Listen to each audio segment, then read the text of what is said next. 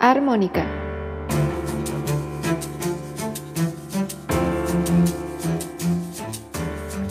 Pláticas musicales inesperadas.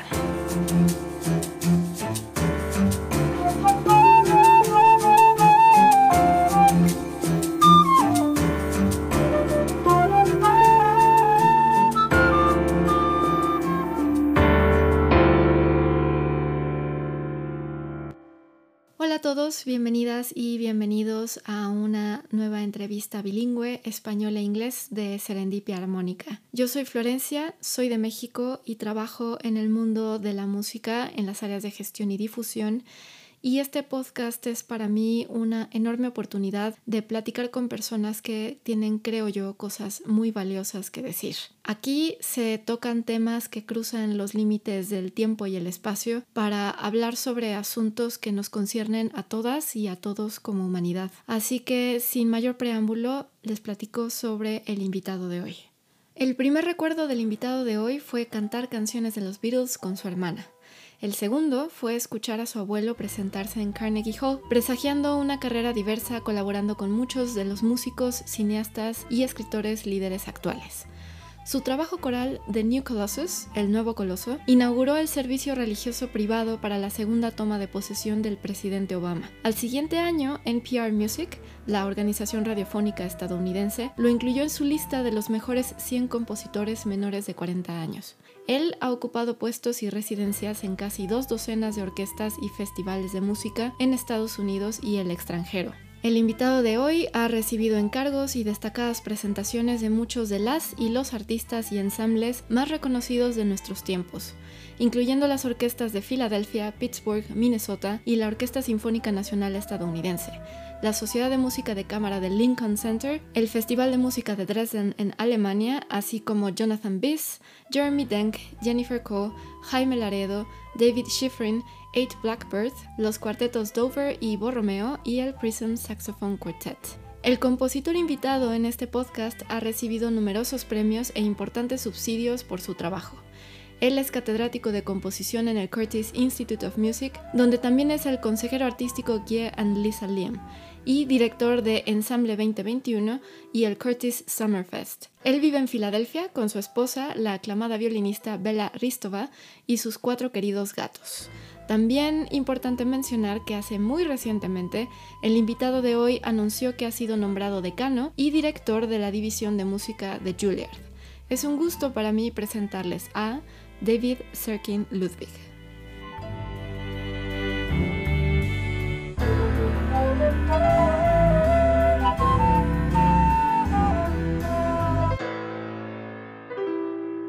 Hello, David. Welcome to the podcast. Thank you. Thanks for having me. Bienvenido. I am a little bit nervous of interviewing you because, uh, I mean, you have a very, very interesting and, and long career, and I can't wait to talk to you about it. So that's why I'm a little bit nervous. really, no, no, no, need. But I can also be nervous, and then we can both be nervous, and then it will be even. Okay. yeah. Or maybe we can just stay relaxed at the That's fine. That's just as good. Yeah. Le digo al, al, maestro Ludwig que estoy un poquito nerviosa a David porque pues es alguien con una carrera muy, muy interesante y, y llena de, de, trabajo. Entonces estoy un poquito nerviosa y él dice que él puede estar nervioso y así ya estamos los dos parejos o nos podemos relajar los dos y también estamos parejos. All right, exacto. Uh, so David, I know I like always to start the interviews uh, talking about the very beginnings of your careers, and I know that you come from a very, very interesting uh, family of musicians and composers. And in your bio, you mentioned that the first memory you have is singing the Beatles with your with your brother or your sister. My sister, uh, yeah. Your sister, yes. But how would you describe your upbringing and you know your your introduction towards composing? Yeah, thank you. I, I do come from a very musical family. On my mother's side, it goes back six more generations.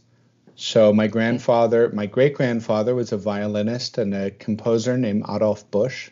Mm-hmm. My grandfather, his um, son-in-law, my grandfather was a pianist named Rudolf Serkin. Um, and my uncle, who passed away last year, is a pianist named Peter Serkin. And then there are many, many other musicians in that lineage.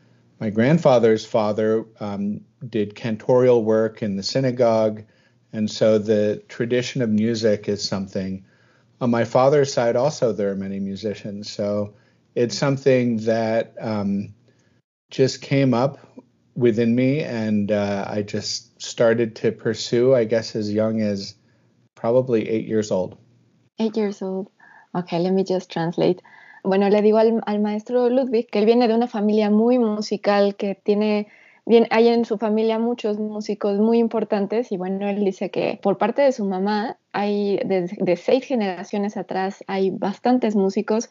Su bisabuelo eh, Adolf Busch, que es muy reconocido, su abuelo, que era el, yerno de su bisabuelo, también gran pianista, Rudolf Serkin, y su tío, quien eh, desafortunadamente falleció el año pasado, eh, Peter Serkin, por parte de su papá, eh, todos vienen de, una tradición musical muy importante en su familia. Entonces, él empezó a, buscar la carrera musical desde muy chiquito, desde los ocho años.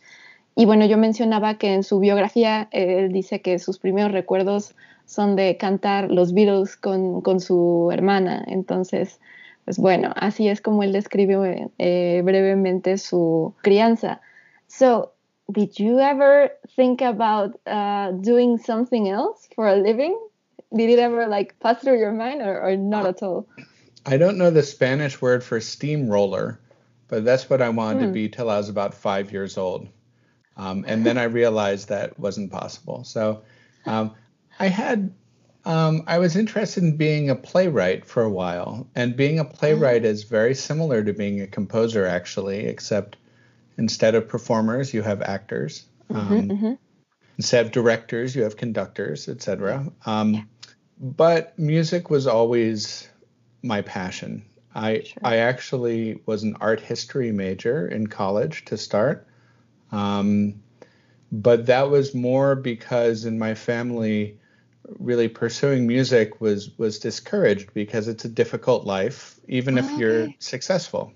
So I don't know why art history is a more is like a better job path, but anyway. So um so yeah, it was it was always music really in the end. So at the end they, they had just to accept it, but in but like deep down they wanted you to do something else. Well, it it's not so much that. It's just if you're a musician, you know that it's it's it's your entire world. There's not yes. a I mean m- musicians are so committed to what they do. So um, yeah, that's you, sometimes especially if you're successful. That so mm-hmm. that that that was my path. You know, it, many people take many pathways. Yeah. Sure. Uh, le pregunto al maestro que si en algún momento él dudó o quiso ser otra cosa que no fuera músico, ¿no? Y él eh, se debatía entre algunas cosas, él llegó a pensar en ser incluso eh, dramaturgo, eh, y entonces pues que en lugar de músicos se tienen actores, en lugar de directores de orquesta se tienen directores de, obras de teatro, ¿no? Pero pues la música siempre fue su pasión, ha sido su pasión, que de hecho tiene él sus estudios universitarios en, en historia del arte, y curiosamente el ser músico fue, era un poco como como que él, su familia no lo apoyaba, bueno, no que no lo apoyara tanto, pero le daba un poquito como de miedo que se dedicara a eso, porque es una carrera difícil, eh, dice él, particularmente si tienes éxito en la carrera, porque la música se vuelve todo tu mundo, se vuelve, o sea, te absorbe totalmente.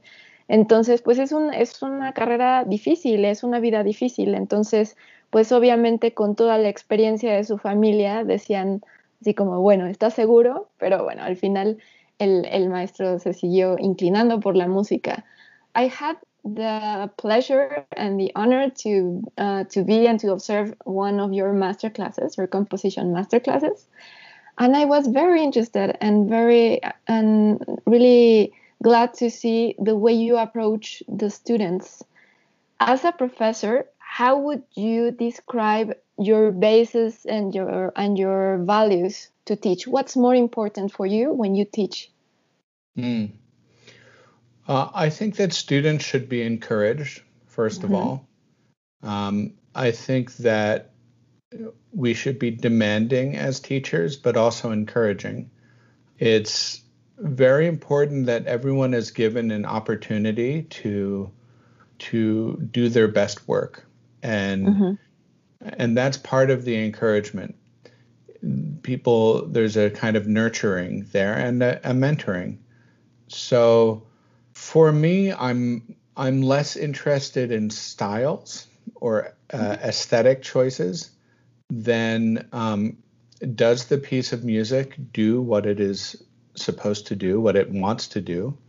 Um, and does the uh-huh, person composing have uh, a message, or do do they need? Is is there a, a sense of urgency in in the music?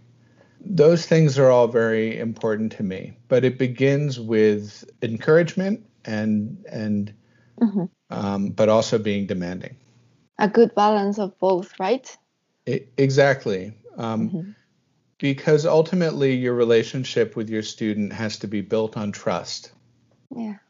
Le pregunto al maestro, tuve el, enorme gusto de observar una de sus clases magistrales de composición y me llamó mucho la atención y me gustó mucho su forma de enseñar, el acercamiento que él tiene con, los estudiantes.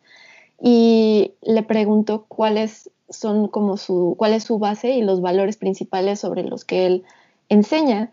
Entonces, él dice que es muy importante tener un equilibrio entre impulsar y apoyar al alumno, pero también ser exigente. Es muy importante ser, ser ambas y darle la oportunidad a todos para que den lo mejor de sí enseñar es una cuestión de alguna manera de nutrir y también de ser un mentor para los alumnos. Entonces al maestro eh, no, le interesa tanto los estilos, la estética de la música, lo que le interesa es si el propósito de la pieza se está, se está cumpliendo, si, la pieza está haciendo lo que quiere hacer, si el compositor tiene esta urgencia y esta necesidad de comunicar algo y si ese algo se está transmitiendo bien en la pieza. Eh, y pues todo es un balance porque al final la relación que se forma entre estudiantes y, profesores pues es, tiene que tener una base de confianza y eso es muy importante. Yes, I, I really notice that. And for me, the most important thing that I can do is to help the students be the best version of themselves, yeah. not a small version of me. Um, all of my best teachers helped me be the best composer that I could be mm-hmm. and express myself as a composer, as a musician, um, without their own personal style or their own personal voice playing into it. Ah, that's very important. Él añade que, que para él es ayudar a los estudiantes a hacer la mejor versión de ellos mismos y no una versión chiquita de, de David, del maestro Ludwig, porque todos sus profesores lo ayudaron a ser un gran compositor sin contagiarle o sin, o sin forzarlo a tomar los estilos personales de sus profesores. Entonces, para él eso es muy importante. Uh, something that I that I noticed on some of the videos where you describe some of the pieces, which I want to talk about that just in a moment. But I realized that the way you describe your pieces when you present them to the people is very, very natural, very spontaneous, is very relaxed.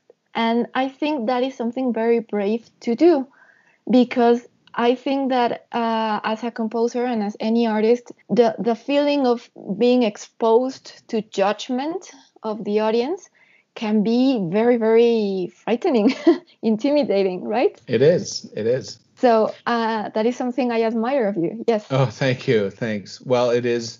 Um, as artists, we need to be vulnerable and mm-hmm. we need to get used to being vulnerable. That includes in making the art. When we make the art, we have to be vulnerable. But then when we present the art, um, in a way, it's very difficult because we have no control over it when they play the piece, I have to sit there in the audience like everyone else. I have no more control. So you are very exposed in that time. I feel like I have no choice but to to just be the best advocate that I can for the music. And for me, that means speaking in a way about it that most people can understand, that you don't need mm-hmm. a music degree, mm-hmm. and to try to communicate what's important to me about the music, understanding that the audience will take from it whatever they take. So I get very nervous for every performance, but I've learned to accept that and then just share about the piece. Le comentó al maestro que eh, la manera en la que él presenta sus piezas, sus obras, se me hace una forma muy natural, muy espontánea, muy relajada y eso se me hace muy valiente porque siento yo, y creo que es algo muy real, que para cualquier artista el presentar su obra es exponerse al público y exponerse al, juicio y a las opiniones de los demás. Y eso requiere de mucha valentía y me admira la, naturalidad. Él explica sus piezas sin ninguna pretensión, de una manera muy, abierta. Y bueno, él comenta que eh, pues los artistas tienen que ser vulnerables, tienen que ser vulnerables a la hora de, crear arte. Para él se pone muy nervioso siempre porque a la hora de presentar una de sus obras eh, siente que no tiene control de nada y él es un miembro más del público que se sienta a escuchar y se siente totalmente expuesto y que la única opción que tiene es que cuando él habla y presenta las obras, pues es tratar de ser el mayor eh, apoyo de esa obra y hablar de una manera que sea entendible para todos, que no se necesite un, título en música para entender lo que, lo que la música representa.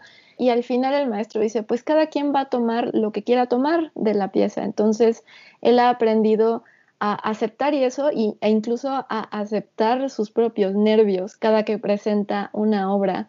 So, as it as cliché as it sounds, the nerves never go away, right? I think it's a good sign. I think mm-hmm. for me, it means I care very much about the music and that I've put a lot of time into it and, you know, and that I am still being vulnerable.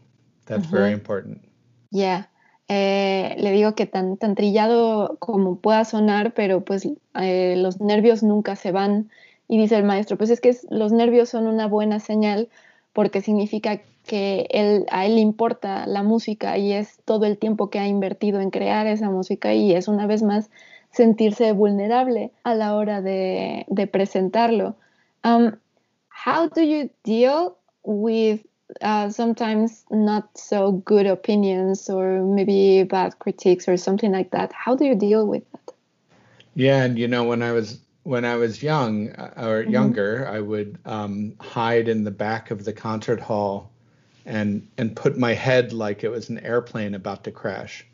So yeah, I would. Uh, um, I don't do that anymore. I'm I'm I feel uh, better better about performances. But um, in terms of criticism, I do think that if you believe the bad ones, then you have to believe the good ones. If you mm. believe the good ones, you have to believe the bad ones. That's also something that's totally out of your control. Um, yeah. History is filled with very, very bad critiques of pieces that are beloved today. Yeah. And lots of praise for pieces that no one's heard about. Uh-huh. So, um, you know, critics are there to do their job and share with you what their impression of the piece was. And that's an important thing. But ultimately, all of our responses to art are personal and they mm-hmm. are reflections of who we are. Yeah. They are echoes, they are mirrors of, of who we are, the way we respond to the art that we encounter. Yeah, that's a very good point. Eh, le pregunto al maestro cómo lidia con cuando tiene malas críticas, malas opiniones. Y él dice que cuando estaba más joven, se iba a, esconder hasta la parte más recóndita de la sala de conciertos y ponía su cabeza como si fuera un avión a punto de estrellarse, pero ya no, ya no lo hace porque él cree que eh, si vas a creer las críticas malas, entonces también te tienes que creer las críticas buenas y viceversa, porque una vez más eso es algo que está totalmente fuera de tu control y que la historia está llena de malas críticas de piezas que ahora son, son tremendamente importantes y muy queridas y también llenas de críticas muy buenas de piezas que nunca se han escuchado, que se han escuchado muy poco. Entonces, eh, las críticas son, son buenas, son necesarias, es la impresión de la persona que las está emitiendo, pero al final siempre esas críticas son las respuestas hacia el arte. Eh, es, como el, es, un, es como un espejo, es un eco, es un reflejo personal de, nuestra, de lo que somos, la manera como respondemos hacia una pieza. So, you have so, so many, so many pieces, but uh, I would like to talk about, if there is time, about a few of them, which I chose not not like in a chronological order or something like that, but they have a they had a very big impact on me. So um, may, they are uh, maybe the choice is a little bit random, but in the end, I think they will all be, be linked. So the first one that I would love to talk about would be The Anchoress, a work that is from 2018 and that has the poetry by Katie Ford, and it's a one-woman monodrama that combines voice, voice with modern saxophones and period instruments. It is about a real uh, historical phenomenon, the anchoress, during the medieval times. And well, I think it's important to to mention the definition of an anchoress just in case. So, an anchoress is someone who, for religious reasons, withdraws from secular society so as to be able to lead an intensely prayer oriented life. And usually they were women, that's why anchoress and um, they were Christians who were permanently sealed in anchor holds attached to churches. I think it's a fascinating piece, and there is one sentence from the New Yorker that I think sums up the intention, I believe, uh, very well. It says The Anchoress conjures a time of medieval mysticism, but the social dynamics it highlights uh, one that honors women by relegating them is not bound by any era. So can we please talk about that piece? Sure. Because it's it's very interesting. Where would you like to start? well, um, as a composer, when you set text, when you work with text, the mm-hmm. message belongs first to the poet, and so the message of this piece was very meaningful to me and very moving to me, but it comes from Katie Ford 1st mm-hmm. um, and then the music is almost like a frame around the text. So the music brings that text to life. Her, there were so many messages and so much, so many thoughts in the piece. I was, uh, it was a challenge to get all of all of the intention in but I'm really glad, I'm really happy and proud of, of what we came up with. It has to do with gender, it has mm-hmm. to do with faith, yes. it has to do with power and authority, mm-hmm. it has to do with um, with withdrawal from society and mm-hmm. Um, just so many different topics that even though the piece takes place in 1400 the Anchoress lives in 1400 AD, mm-hmm. all of the topics are important today, and yes. are we are all talking about these things and the and what identity means today. So um, to write, uh, Katie's words are incredible, and to write for a medieval wind ensemble or Renaissance wind ensemble and saxophones. Mm-hmm have the modern and the ancient together really made sense for this piece as well. And then, of course, we had one of the great singers, uh, Hyuna Yu, sing yes. it. So it was a project I spent a lot of time with, and um, it, it's one that will be with me forever.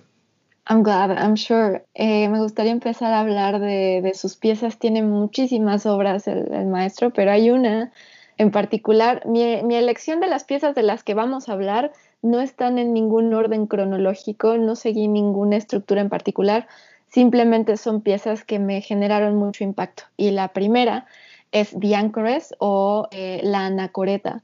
Entonces es una obra que fue estrenada en 2018 y está, viene de un poema escrito por Katie Forth, que así se llama el poema, y es una obra, es un monodrama para una mujer que combina voz con saxofones modernos y, e instrumentos de, época. Eh, y es sobre un fenómeno histórico real, que es los las y los anacoretas durante el periodo medieval, que me parece importante dar la definición primero de qué es una anacoreta para entender como el contexto. Entonces es aquel o aquella que vive aislada de la comunidad, alguien que se retira a un lugar solitario para entregarse a la oración y penitencia. En este caso, eh, las anacoretas cristianas durante el periodo medieval, alrededor de 1400, se aislaban en celdas que estaban eh, a un lado o pegadas a las iglesias. Entonces hay una, hay una oración del, New Yorker que lo resume muy bien y me parece muy importante decirlo. Em, la anacoreta, la obra, junta el tiempo, los tiempos del misticismo medieval, pero con una dinámica social que resalta que se le hace honor a las mujeres relegándolas. Y ese, ese tema, ese punto no está ligado a ningún periodo histórico. Entonces, bueno, la explicación del maestro dice que, bueno, de entrada para cuando se compone para un texto, el mensaje original, siempre el crédito va hacia, hacia el autor o autora del texto, en este caso Katie Forth. De ahí eh, la música es como enmarca el poema de Katie Forth y que fue un, es un mensaje que al maestro le causa mucho impacto y que lo conmueve mucho y que fue todo un reto eh, pues dar como a la vida a través de la dar vida a través de la música la obra de, de, Katie Ford porque lidia con temas muy importantes, lidia con temas de género, con temas de fe, de poder, de autoridad, de aislarse de la sociedad. Y a pesar de que estamos hablando de una mujer que vive durante el, siglo, durante 1400, pues son temas que actualmente se hablan muchísimo, ¿no? Y, que todos tienen que ver con, con la identidad entonces, el componer para un ensamble de instrumentos antiguos y un cuarteto de saxofón y que todo tuviera sentido y de ahí con la hermosa voz de Hyuna Yu, la soprano, pues bueno, todo al final como que hizo sentido y, David se siente muy orgulloso de esa pieza y lo va a acompañar por siempre. Um, how did you choose this uh, combination of instruments, which is fascinating? Oh, it. Um, I've written a, a, lot for the saxophone quartet for the Prism Quartet, mm-hmm. and I I got a grant to write a piece different than what I normally would do. Okay. Um, and then a, a much larger grant from the um, Pew uh, Center for Arts and Heritage. And mm-hmm. so putting that together, that's how we determined the ensemble. Oh, okay. Eh, bueno, le pregunto que cómo, cómo fue que eligió esta combinación de, instrumentos tan interesantes para esta obra. Y David ha compuesto mucho para el cuarteto Prism, que es este cuarteto de saxofones, y él obtuvo un financiamiento para componer algo diferente para muchos más instrumentos y junto con el Centro de las Artes y del legado, the Center for Arts and Heritage, entre, entre todos, llegaron al acuerdo de que ese era, tenía que ser la combinación de instrumentos que se tenía que usar. How do you think, or what was the response of the audience when you presented the Anchoress? People seem to be very moved by the the combination of instruments and the mm-hmm. sounds. Mm-hmm. I tried to incorporate the sounds of 1400 as yeah. well, and the the words Katie's message is one that I think really resonated with people. Our lives are continually um, more and more complicated mm-hmm. and, and difficult as a result. And so the idea of having true um, withdrawal, true solitude, is something that I think is very appealing to people. Mm-hmm. I don't know that most anyone would want to have the life of an anchoress because it was very hard yeah. and very physically demanding um, mm-hmm. and mentally demanding. But the aspect of of true solitude I think is very appealing for people to think about today. Hmm. Ya, le pregunto que cómo fue la respuesta del público cuando escucharon en el estreno esta obra y pues el público se conmovió mucho. Eh, le importaba mucho a David que tomar y, mostrar los sonidos de 1400, ¿no? Y esa combinación de instrumentos realmente genera un impacto en, el público. Eh, él cree que, pues bueno, obviamente nosotros estamos viviendo vidas cada vez más complicadas, por lo tanto, más complejas y por lo tanto cada vez más complicadas, difíciles, y que la idea de, una, de la verdadera soledad y del verdadero aislamiento pues puede sonar bastante atractiva para muchas personas, aunque no todos quisieran eh, volverse anacoretas porque era una, una, forma de vida bastante difícil y demandante física y mentalmente, pero que el tema de la, de la soledad, de la verdadera soledad, puede resonar y puede ser como un poco atractiva para ciertas personas. Yes, I've I've heard some people expressing those feelings that they would like to withdraw from society more. But do you think that by by listening to works like The Anchoress, do you think that they may change their minds? well, hmm. I think getting to know anchorism as a practice mm-hmm. um, might make people think differently. In a way, um, you know, the the people who would become the women would become an anchorites partly so that they could have freedom yes. because they had, as Katie writes about, they had really no options and very little um, decision making in their lives. You know, the first book written in English by a woman was written by an anchoress. Yes. Um, mm-hmm. So by ironically, by becoming imprisoned, they created a certain kind of freedom mm-hmm. to express themselves, to not and, and and to find and to find a new a new a new way to be creative people and expressive people so that and also they were allowed to have a cat i learned later so really yeah, so I felt important. a connection with them. Yeah. yeah, yeah, that's very important. Eh, él le digo al maestro que, que sí conozco a varias personas que les llama la atención esta idea de aislarse del, de la gente y la soledad y todo, y le pregunto que si cree que escuchando obras como La Anacoreta podrían eh, cambiar de opinión.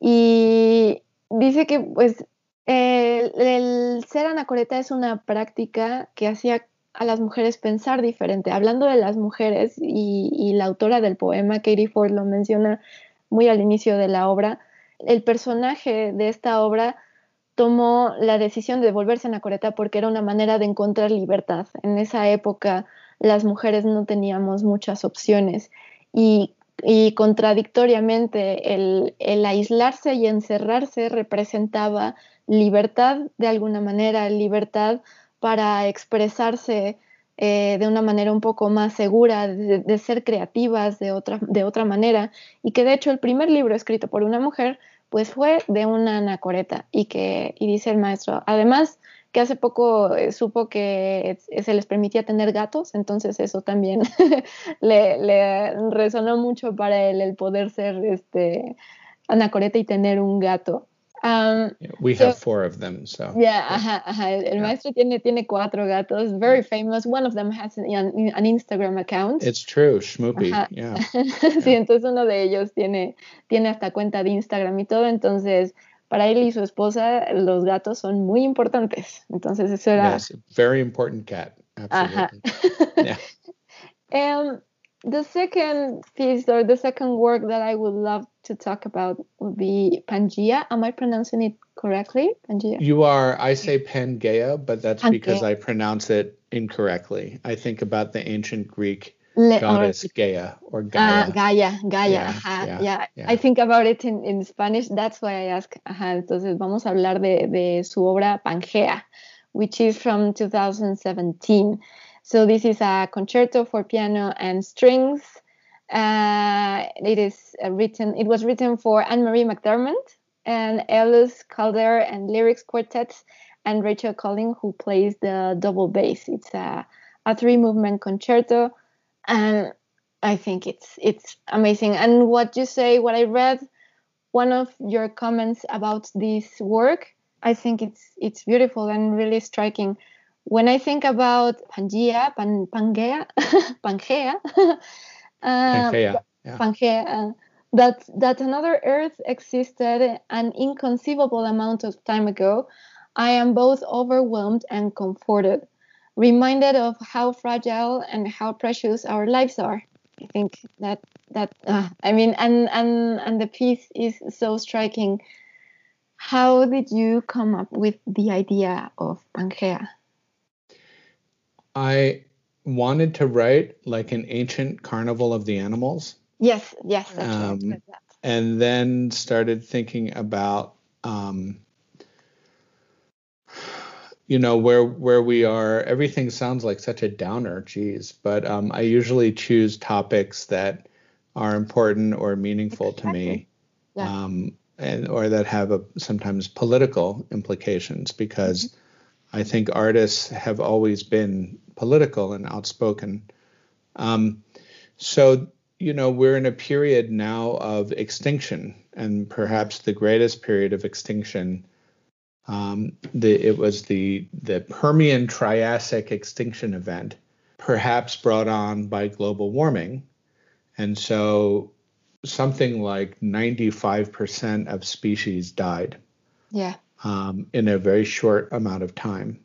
Mm-hmm. So now we're in the sixth wave of extinction, which is the which is our time, the time, the Anthropocene mm-hmm. era.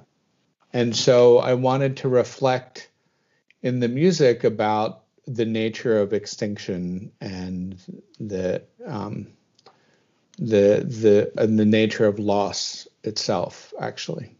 Okay. Eh, la segunda obra de la que quiero hablar con el maestro es su obra Pangea, de que es del 2018. Entonces, Es un concierto en tres movimientos para piano y cuerdas. Está compuesto para la pianista Anne-Marie McDermott y los cuartetos Elius, Calder, Lyrics y para la contrabajista Rachel Cullen.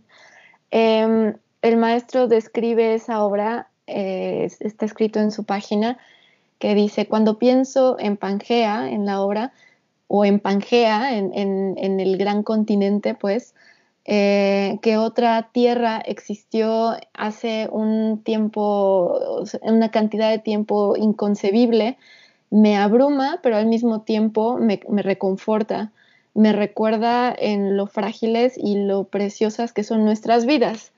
Entonces, eh, le pregunto que de dónde salió esta idea de componer para Pangea. Entonces, él dice que originalmente pensó en hacer el, carnaval de los animales, pero el, antiguo, el prehistórico, y que dice, bueno, son temas siempre muy fuertes, son temas, temas densos, pero que son temas muy importantes para él y porque también son temas políticos, y él piensa que los artistas siempre están relacionados con la política y tienen que sacar a la luz y tienen que alzar la voz sobre los temas políticos que se estén viviendo. Entonces, eh, bueno, esta obra habla del, periodo de extinción que comúnmente se le conoce como la Gran Mortandad, The Great Dying, que fue la extinción del periodo eh, pérmico-triásico. Y pues fue un, periodo en el que muy, en muy poco tiempo el 95% aproximadamente de las especies de la Tierra murieron. Y pues ahorita estamos en una sexta ola de, de extinción eh, bueno, dice, también quizá esto provocado por el calentamiento global, ¿no? Entonces, ahorita estamos en otra, en otra ola de, extinción y para él es importante componer sobre esto y hablar sobre incluso la naturaleza y el origen de, de la pérdida. How do you manage or how do you I, I mean, it's very curious for me to see in your words that you feel both overwhelmed, which is of course natural. I mean, I feel overwhelmed myself, but also comforted, comforted about this. Why does it comfort you? It comforts me to know that even if we as humans uh, destroy ourselves, Ujú. that there will still be life. That Ok. after after the great dying, it Uh-huh. took 30 million years Ujú. to return to that much life on Earth and that much diversity of life.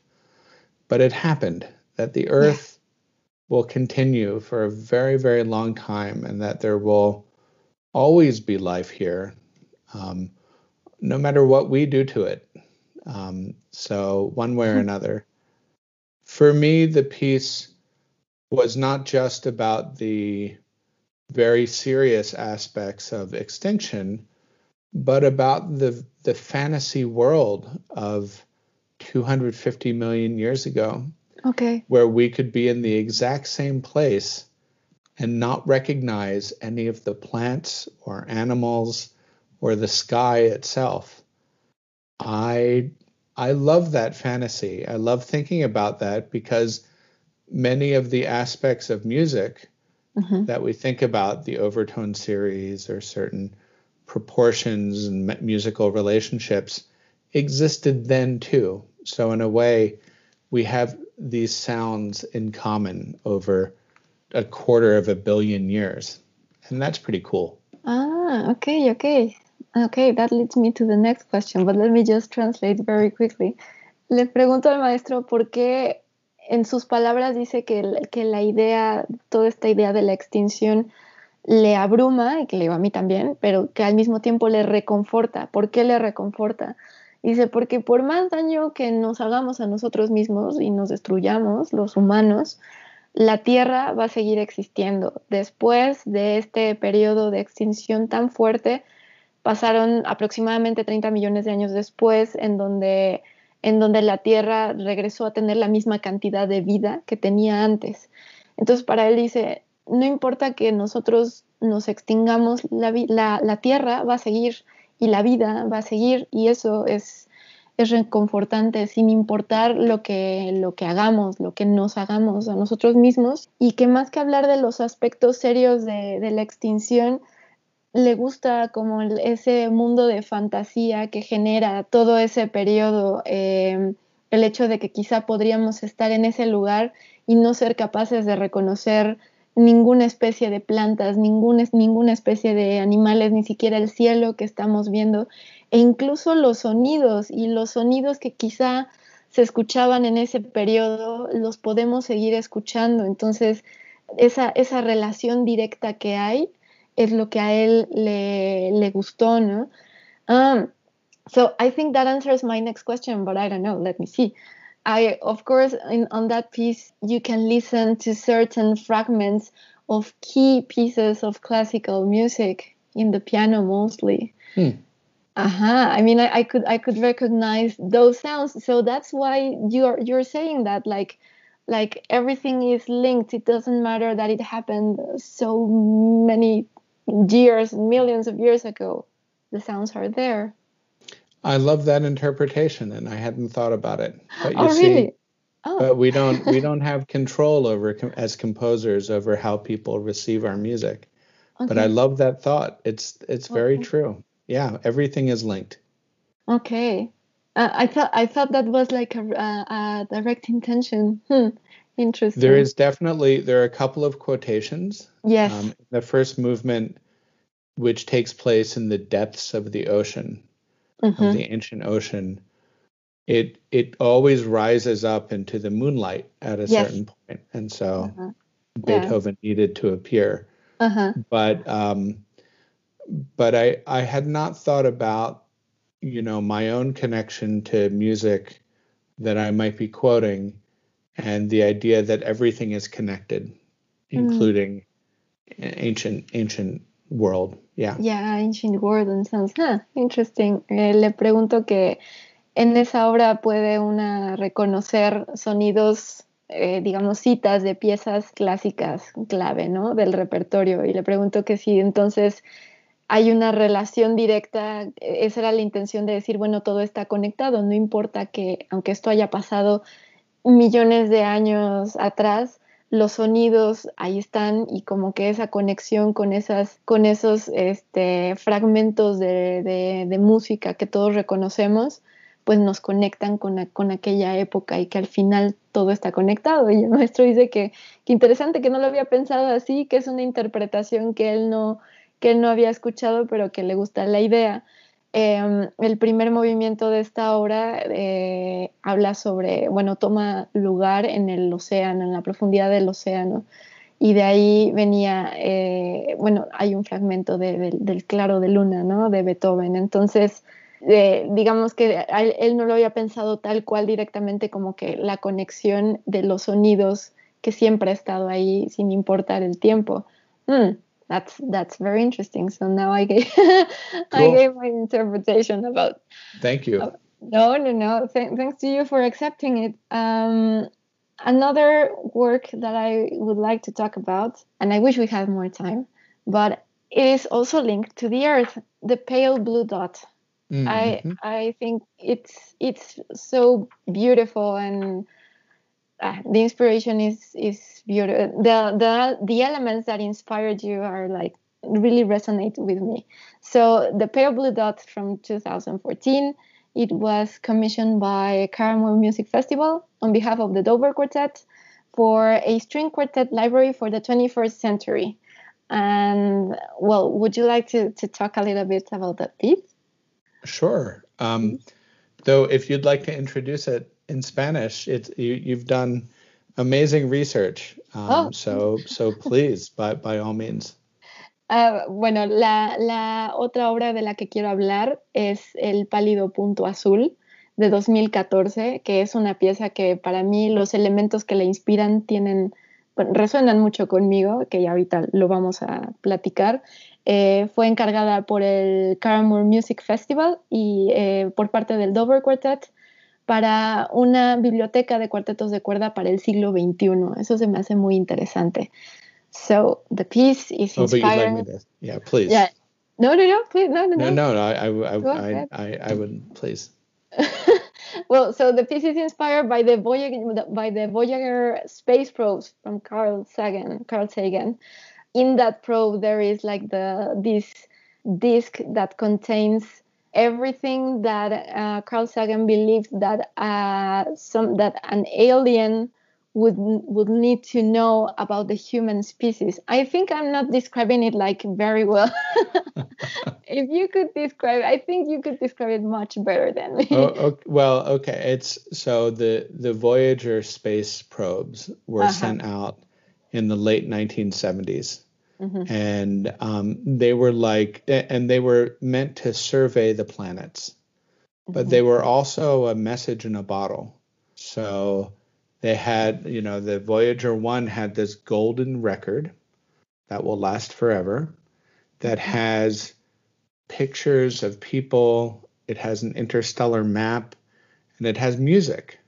And so I imagined what would happen if aliens discover this in millions and millions of years from now, yeah, what will their response be? Um, and so um, it's a little bit of science fiction. Mm-hmm. I probably watched too much of that as a kid um, and adult.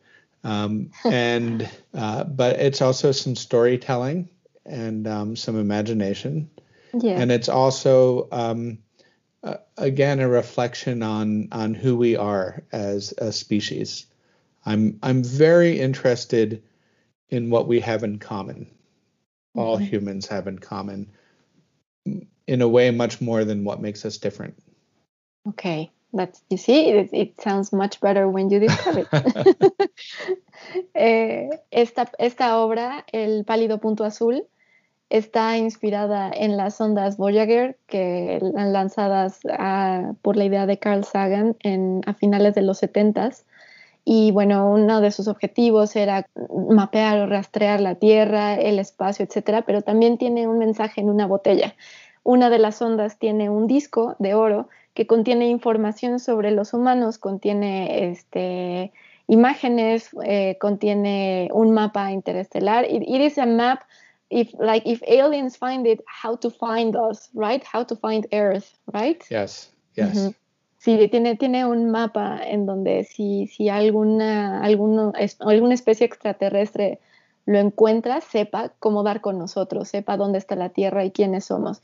Y este disco también tiene música. Entonces, eh, esta- estos elementos son los que inspiran el pálido punto azul, que también es una cita de, de Carl Sagan. Pero el, eh, David se imaginó qué pasaría si los extraterrestres descubren este disco y cuál sería su respuesta. Y está muy basado en la ciencia ficción. Él, veía mucha ciencia ficción y leía mucha ciencia ficción de niño y también de adulto. Es mucho contar una historia y mucha imaginación, pero, pero un punto importante es para él la reflexión de quiénes somos y qué tenemos en común. A él le interesa mucho más eh, reflexionar acerca de qué tenemos en común más que lo que nos diferencia. Um, the end of the of the work, I mean, the, the last part where the the space probe is like going back and sending signals, and and surprise, we're no we're no longer there, and the silence that comes just after that, it's like it gives me chills. Why It why gives me did chills for you to describe it, thinking about it. Yeah, yeah. But I mean, uh, why did you think about that type of ending for this story? Like the the the probe is, com- is coming back to us, but we're not we're no longer there. Why? Oh, I, I hadn't thought of it that way, actually. I thought that of the aliens discover the probe and Mhm. explore it and then send it off to meet the next people or the next Ah, okay, okay. But I love that idea that it sends it back and we're not there anymore because it's millions of years from now. uh-huh, uh-huh. So that it there's something very poetic about broadcasting its signal into the emptiness of space. Um, yes, yes. That but that it's still doing its mission. It's still it's still trying to connect, even though it doesn't necessarily see someone on the other side. I like that. You should Oh. interpret all of my music. oh wow. I never thought of it that way. That's it's really interesting. Well, I, I actually read read something about it, and that's that's how I interpret it. I mean, it wasn't just my like the first impression, but I, after reading a little bit more, I thought about that. But it's it's heartbreaking. What I mean, what you what you say and your first thoughts. Um, le comentó al maestro que el, final de esa obra es que la, sonda está mandando señales y al final le está mandando señales a, a, entre comillas a la nada porque se supone que está mandando señales de regreso a nosotros y nosotros los humanos ya no estamos ahí. Entonces para mí fue como que me dio escalofrío el hecho de que está volviendo la sonda, mandando señales y ya la especie humana ya no está. Pero el maestro dice que él no lo había interpretado de esa manera, que más bien es como que los extraterrestres encontraron la sonda, el disco, y lo- la armaron de vuelta y la volvieron a lanzar para que siguiera cumpliendo su misión y entonces se encuentra a la siguiente este, especie, digamos, extraterrestre o a la siguiente especie humana de alguna manera. Entonces, eh, para él la idea de que esté transmitiendo esta sonda a la nada, pero sí, seguir cumpliendo como su misión de querer transmitir algo al, al, a la vacuidad del espacio, es, es, muy, es muy interesante. And um, there is many music in that record, that golden record, but you particularly uh, got inspired from Beethoven again, from his uh, uh, 130 quartet and the, the fifth movement, right? The, um, ah, Cavatina. The Cavatina. Thank you. Yeah. I have it all written down sometimes. My memory fails. Why that? Why that one? That movement? Uh, to me, that music is some of the most human music ever written. And okay. so the record is meant to represent us as as a people. And it has Stravinsky, it has Bach, mm-hmm. it has Chuck Berry. Yes. You know, some good old rock and roll on there. Yeah. But the very last piece is the Beethoven Cavatina. Mm-hmm. And it was supposedly the only piece of Beethoven's that made him cry. Mm-hmm. Um, so I feel like he was getting back to our earlier conversation. Yeah. This is one of the great composers at his most vulnerable. And so it is the most human music that I know. And um, I thought this could be the music that the aliens hear when they when they press the button. so uh-huh. yeah. Okay, all right. Um, eh, la, este, este disco de oro de la sonda tiene mucha música, pero la obra de David está inspirada en una pieza en particular, un movimiento en particular de, de, Beethoven, de su cuarteto número 130 del quinto movimiento, la cavatina. Le pregunto por qué. Y él dice que para él es la música más humana que jamás se ha compuesto. El disco tiene música de Stravinsky, de Bach, de Chuck Berry, pero al final está Beethoven y está este cuarteto. Y es eh, supuestamente eh, la única pieza que Beethoven compuso que lo hacía llorar. Y entonces dice, volviendo a, nuestro tema inicial, esta vulnerabilidad era la que lo hacía a él más vulnerable. Por lo tanto, es la música más humana, la que nos hace más vulnerables. And as an extra, as an extra uh, point or fact, I read that it was one of like the quartet your great grandfather created. Uh, that quartet was the first one who recorded that 101 really? and 30. I did not. Yeah, the Busch Quartet. I Is it correct? I mean, I read it, but wow. I mean, no, I believe it. They they also he was yeah. a real he he brought a lot of music onto recordings and um, uh-huh. the Brandenburg concertos he brought yes. to the United States and yeah, oh, that's that's amazing. I didn't know that. See? Oh, wow. This is, really? This is, no, I didn't. That's really cool. I, I was reading a lot about your, your great grandfather. I was very interested in. I mean, I need time to read more, but I, I saw that and I thought mm, maybe that that was a link to the inspiration of Pale Blue Dot and why using the cavatina. But no, I surprise, How do you say? surprise. Palio punto azul. How do you say? Pálido punto azul. Pálido, pálido punto azul. Punto azul. The now way I know. Yeah, that's the way Carl Sagan described the Earth from the picture the Voyager took, right? Exactly. That he convinced NASA to turn the probe around uh-huh. and take a picture of all of the planets, what, just as it was leaving the solar system. And the Earth is just a tiny pixel on this photograph. And so he wrote uh-huh. very beautifully about how everything that we have known and ever will know has taken place on this tiny pale blue dot. Yeah, that, that's, ah, uh, yes, that's amazing. Um, bueno, eh, le, le digo al maestro que como dato curioso yo encontré que el cuarteto que fundó su, abuelo, su bisabuelo Eh, fue uno de los primeros cuartetos que grabaron este cuarteto, el 130 de Beethoven, y dice el maestro que no lo sabía, pero que sí probablemente sea cierto.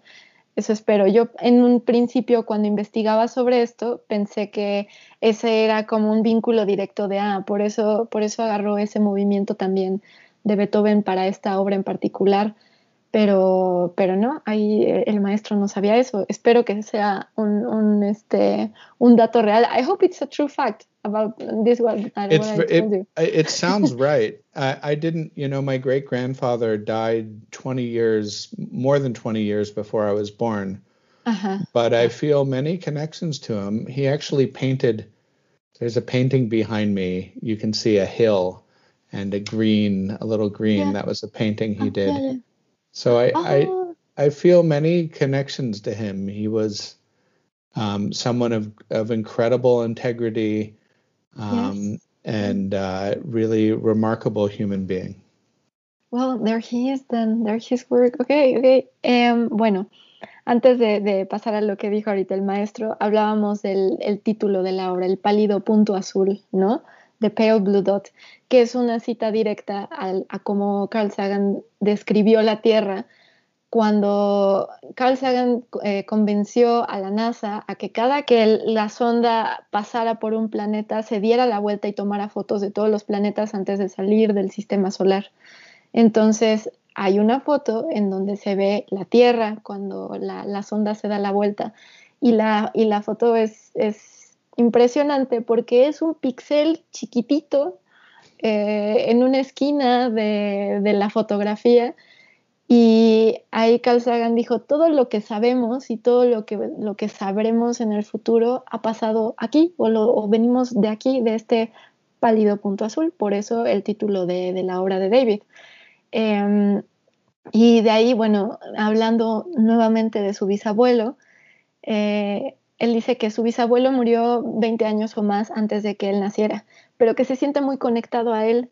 Y de hecho, ahorita que nos estamos viendo por videollamada, él detrás tiene una pintura que se alcanza a medio ver, que es un, paisaje que su bisabuelo pintó. Y se fue una persona de, este, admirable, de gran integridad y que siempre se ha sentido muy conectado hacia él. Entonces, pues bueno, a lo mejor ahí con este dato curioso de, de la grabación del, de este cuarteto de Beethoven, pues ahí está una conexión directa entre él y su bisabuelo. Um, I wish we had more time to talk about more of your of your works. It's amazing, but thank you, David, so much for for taking the time of doing this interview. It means a lot to me and what you share i'm sure will will have an impact hopefully on on the people that listen to this podcast. So thank you. Well thank you for having me. You is a wonderful interview. You you mm-hmm. i feel like you know more about me and my music than i do. Um, oh. and uh, i i really appreciate the opportunity. And so i'm i'm very grateful to you for for hosting me. Thank you. Oh, thanks to you. Muchas gracias, David, por tomarte el tiempo de, de hacer esta entrevista. Creo que lo que has compartido eh, pues genera un impacto en la gente que, que llegue a escuchar este podcast y, que ojalá tuviéramos más tiempo para hablar de más de sus obras. Es muy interesante. Y bueno, él dice que él agradece el haber estado en, en el podcast y que, y bueno, pues que es una para él una gran oportunidad de estar en el podcast. I mean, the, the opportunity and the honor is for me. Thank you so much. No, It's for me. Wonderful, wonderful. Esto fue Serendipia Armónica.